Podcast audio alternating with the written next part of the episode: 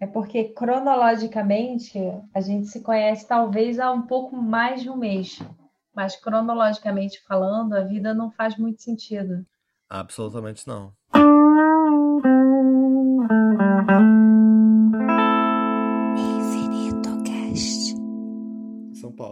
Paulo, pô, São Paulo é uma coisa boa. São Paulo é legal, eu gosto de São Paulo. Eu adoro São Paulo, cara. Tô com muita. Nossa, eu tô com muita saudade da vida. Meu Deus. Como eu adoro São Paulo. Eu gosto sempre de ir para São Paulo, ficar ali na Paulista, comer um hot dog com purê de batata prensado ali e ir para aqueles rolês estranhos ali. É, São Paulo é, é outra é vibe, né? Cada lugar é outra vibe. Se você, se você, se a gente comparar, a gente falou disso antes, né? Rio, Niterói são vibes é, diferentes, é. né? E São Paulo e Rio, porra, completamente diferente. Completa. É. Eu moraria um tempo em São Paulo. Eu tinha vontade de morar um Eu moraria em São Paulo. Paulo. também, mas eu acho que. Óbvio, né? Eu acho que você também. Nós preferimos o, o Rio. Sei. Como assim? São Paulo tem uma coisa muito interessante. Eu gosto muito de São Paulo também. Mas eu acho que para pessoas do Rio de Janeiro e de Niterói, vou, vou falar do Rio de Janeiro cidade, não, não vou acrescentar o resto, não. Existe uma, uma forma de lidar com as coisas do paulista que eu acho que a longo prazo incomoda. É tipo é o tipo de coisa que é, o, o Gregório do Viver fala que o, o paulista ele tem orgulho da, da a ostentação dele é, é de pegar classe executiva, comer um prato gourmet. O orgulho do, do, do Fluminense, do Carioca, é o oposto. É, porra, andei de busão, passei um perrengue, comi um PF. E eu uhum. acho que isso é só um exemplo de como as, as, as, personalidades são muito diferentes. As coisas são vistas de forma muito diferente. E eu sinto que, no fundo, é muito difícil para alguém daqui, de Niterói, do Rio, é, se estabelecer a longo prazo lá. Eu acho que sempre vai ter uma vai sempre ter uma falta. E eu acho que isso, essa falta existe em qualquer lugar mas por ser por ter uma, uma, uma diferença tão grande em algo tão essencial isso fica especialmente evidente em São Paulo. Sim mas aí você está falando a longo prazo né? Não sei se eu consigo a longo prazo eu digo prazo, um ano vamos, vamos dizer um ano ah porra um ano é curto prazo pô médio prazo, vai. Não é, não é curto, mas eu, eu acho que um ano é suficiente para você falar, pô, acho que sinto falta do Rio de Janeiro e quero voltar. Não, é curto, pô. Do, dois anos tem que ser média dois tá, anos. Médio, então. Dois anos. Vamos lá, dois anos. Cara, olha só, falta do Rio de Janeiro é um negócio que eu sempre vou sentir. Eu vou te dizer, eu, antes de, antes de, eu, de eu sair do Rio de Janeiro, de morar em outro lugar, eu era a pessoa que queria muito sair do Rio de Janeiro. Muito. Tipo assim, caralho, não aguento mais essa merda aqui. E aí, quando eu fiquei longe do Rio de Janeiro, eu, eu me senti mais do Rio de Janeiro do que nunca na vida, né? Eu voltei e foi muito importante isso. Assim, hoje em dia eu consigo identificar o que são minhas raízes, o que está indo para o céu, enfim, mas eu valorizo, né? Eu ainda tenho um movimento de sair, eu tenho vontade de sair de novo. Não, eu tenho total, mas eu tenho mais, eu, eu, consigo, depois de já ter saído, eu consigo valorizar mais a raiz. Entendo. Eu sei que eu vou sentir falta, e eu sei que nos outros lugares, é, é porque é isso, no lugar estrangeiro, você identifica o que é mais seu de raiz, sabe? Tem uma, uma entrevista com a Adriana Calcanhoto, a Adriana Calcanhoto ficou um tempo morando no, em Coimbra, né? Que ela fez um trabalho lá, um mestrado, sei lá o que fez. E aí perguntaram para ela alguma coisa e que ela respondeu assim: Ah, eu nunca fui tão brasileira quanto no tempo que eu estive morando em Coimbra. Estudei isso. Isso que eu tô falando é científico. Uhum. É... Quando você está diante de uma cultura diferente da sua, você começa a entender a, a, a sua própria cultura, porque você começa a lidar com coisas que para você eram eram subentendidas e, e, não são na outra cultura.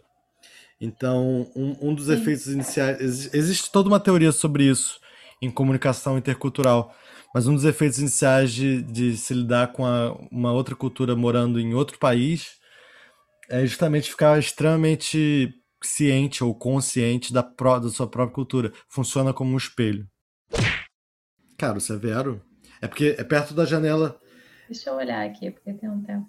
É perto da, da janela hum. da cozinha. Cara, todos os dias, durante a pandemia, tem muita gente no Severo. Eu fico bolado. Tem muita gente todos os dias. Tem uma avaliação aqui. Uma avaliação aqui Pô, no Severo. Adoro, adoro, amo. amo, amo a, a avaliação de Google e de e iFood e Uber. Aparência bizarra.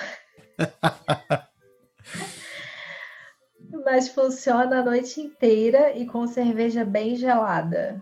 Para quem aprecia, ainda pode pedir um churrasquinho de gato feito pelo sósia do Dedé Santana.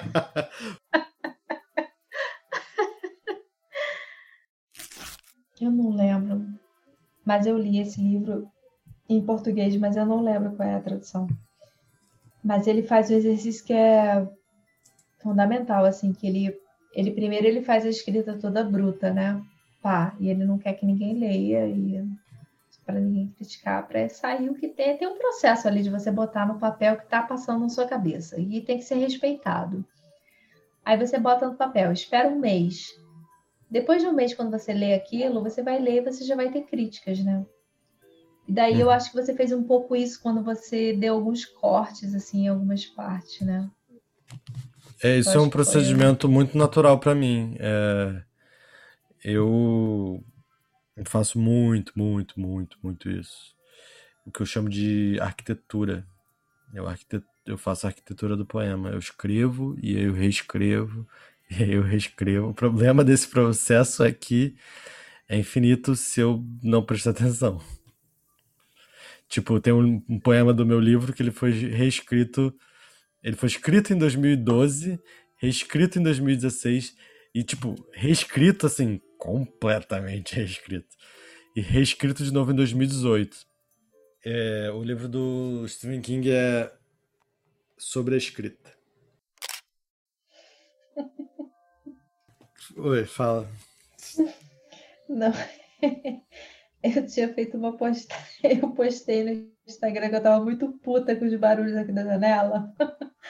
Aí eu postei no, no Facebook um bagulho de que tava puta, assim, de, com, com a parada do som. E aí tem um amigo meu, que é amigo de séculos, amigo mega organizado, assim, e que mora aqui perto de mim. E aí ele, ele me respondeu dizendo que ele projetou na, no apartamento dele janelas acústicas que escroto, né? O cara projetou janelas acústicas. Aí eu tô vendo agora que uma amiga respondeu embaixo dele, morrendo de inveja do seu amigo com janelas acústicas. Porra, não, eu. eu entendo os dois. Porra, cara. Janelas acústicas. A única pessoa que gosta do barulho aqui é meu sobrinho, tá com dois anos de idade, né? Dois anos e três meses, sei lá, poucos meses. E meu sobrinho ama o caminhão do ovo, cara. Toda vez que ele vem aqui, ele. Vovó, vovó, cadê o caminhão do ovo? Ai, filha, não passou ainda o caminhão do ovo. Outro dia ele veio no meu quarto e falou assim: Dinda, eu sou madrinha dele, Dinda, aqui na sua janela passa o caminhão do ovo. ele é um menino de dois anos muito bem articulado. Muito bem articulado. janela, muito, muito demais. Aqui na sua janela passa o caminhão do ovo? Eu falei, será, Pedro? Será que passa? Vamos esperar passar? Vamos, Dianda, porque ele ama o caminhão do ovo. Mas fora ele, porra, o caminhão do ovo é o terror, né? Você tá viajando na maionese aqui e tal, de repente vem a porra do caminhão do ovo, cara. 40 ovos, 15 reais. Porra, cara. Que inferno o caminhão do ovo, né?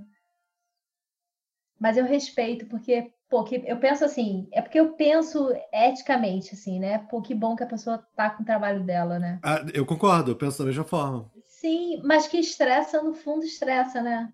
É, não, é, com certeza. Não tem como fugir disso, porque é barulho e a gente tá. A gente tá querendo fugir do barulho, mas não tem como. Quer dizer, é. janelas acústicas, pelo visto. Janelas acústicas, cara. Porra, esse meu amigo, ele Tá causando inveja aí, janelas acústicas. Esse aqui é o Entre o Quando e o Quase, de Alex Moura. Subversivos. Viver contigo todo dia, como se encontrasse a palavra mais difícil de uma poesia. Pular de surpresa no barco de Caronte, roubar-lhe o remo, vivos, e remar para o horizonte.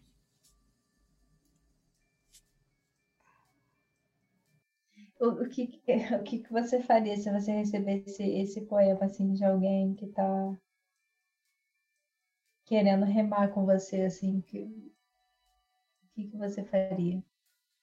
Eu, eu, o que, eu, que você sentiria? Eu, eu vou falar o que eu sentiria. O que eu sentiria é. Eu julgaria, isso é péssimo que eu vou dizer, né? Eu acho esse poema lindo. Eu julgaria que esse poema indica que a pessoa quer ter um, uma relação é, estável diária comigo. Mas, mas, mas é, aí interessa mais a sua resposta. Você toparia? Aí depende da pessoa, né? Não, tá, mas você, você julga que é um bom poema para se mandar a uma pessoa que você já tem alguma afinidade? É algum poema bom para se investir?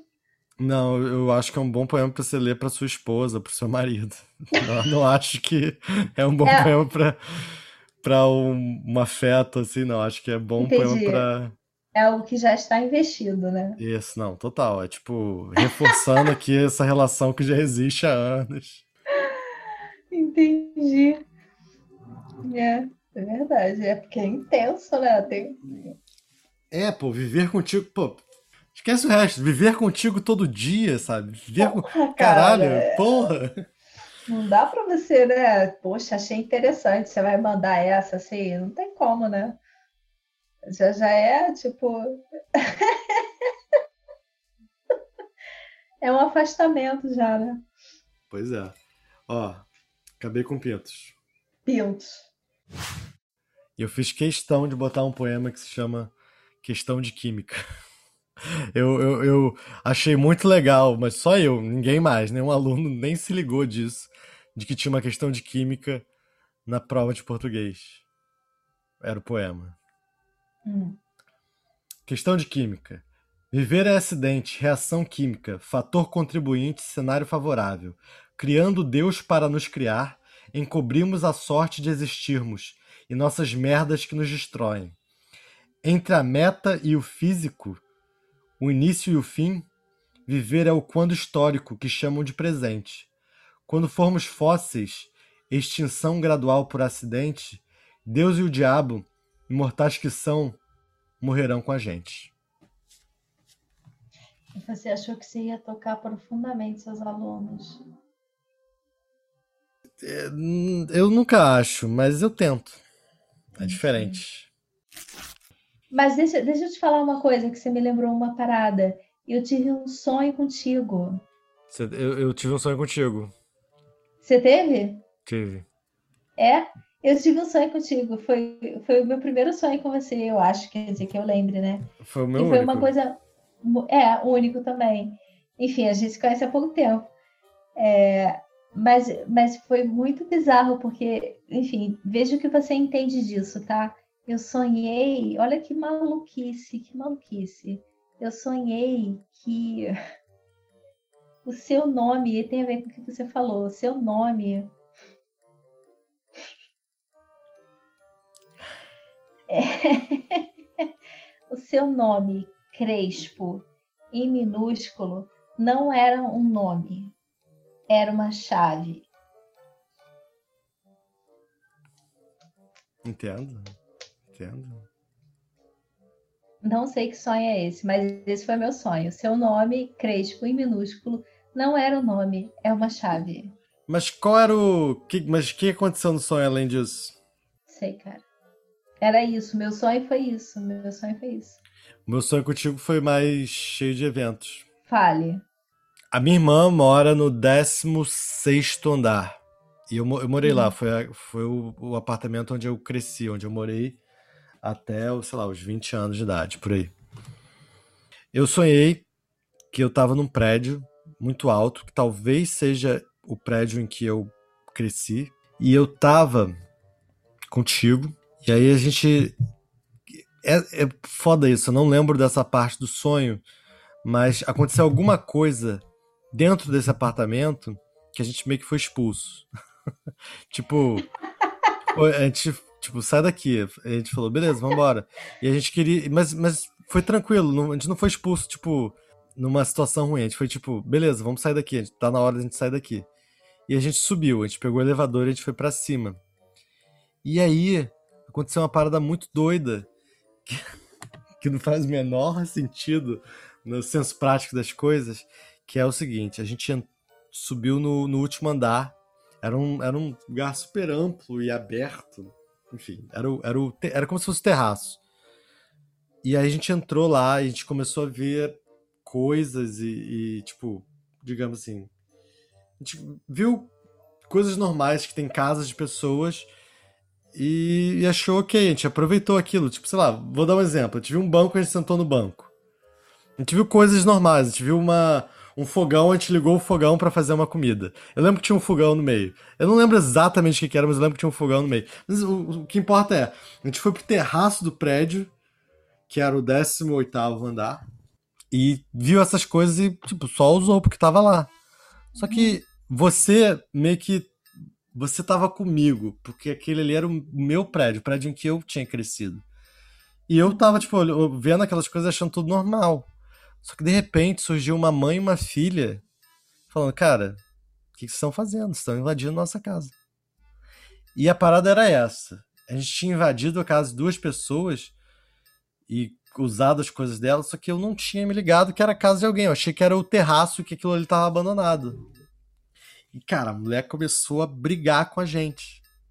E aí vem a parte principal e mais interessante do sonho, que é o fim dele, que é. É, é, o fim, mas é, é, digamos que é o capítulo final dele, porque foi, foi mais longo do que parece. A gente, junto, um do lado do outro, a gente começou a correr e pular de prédio em prédio. E aí a gente foi pulando de prédio em prédio. Pessoa?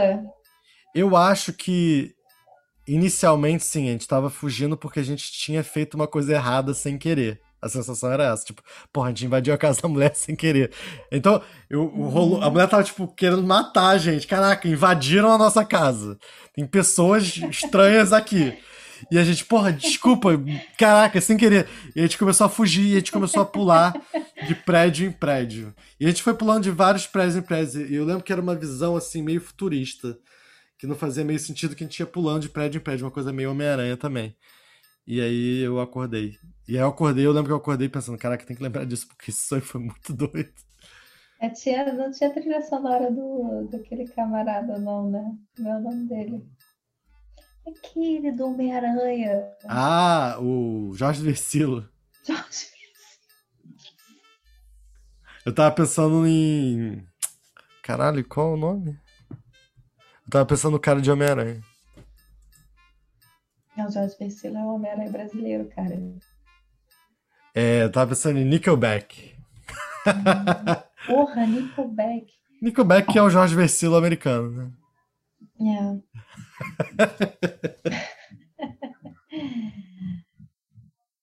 ah, por que tem tanta pata de porco no teto? Porco-aranha, porco-aranha, pouco porco e mais aranha, vai tecendo a sua teia. Teve um momento da minha vida que eu tava viajando pelo Sudeste Asiático e eu tava hum. no Camboja e eu fui no restaurante de comida brasileira.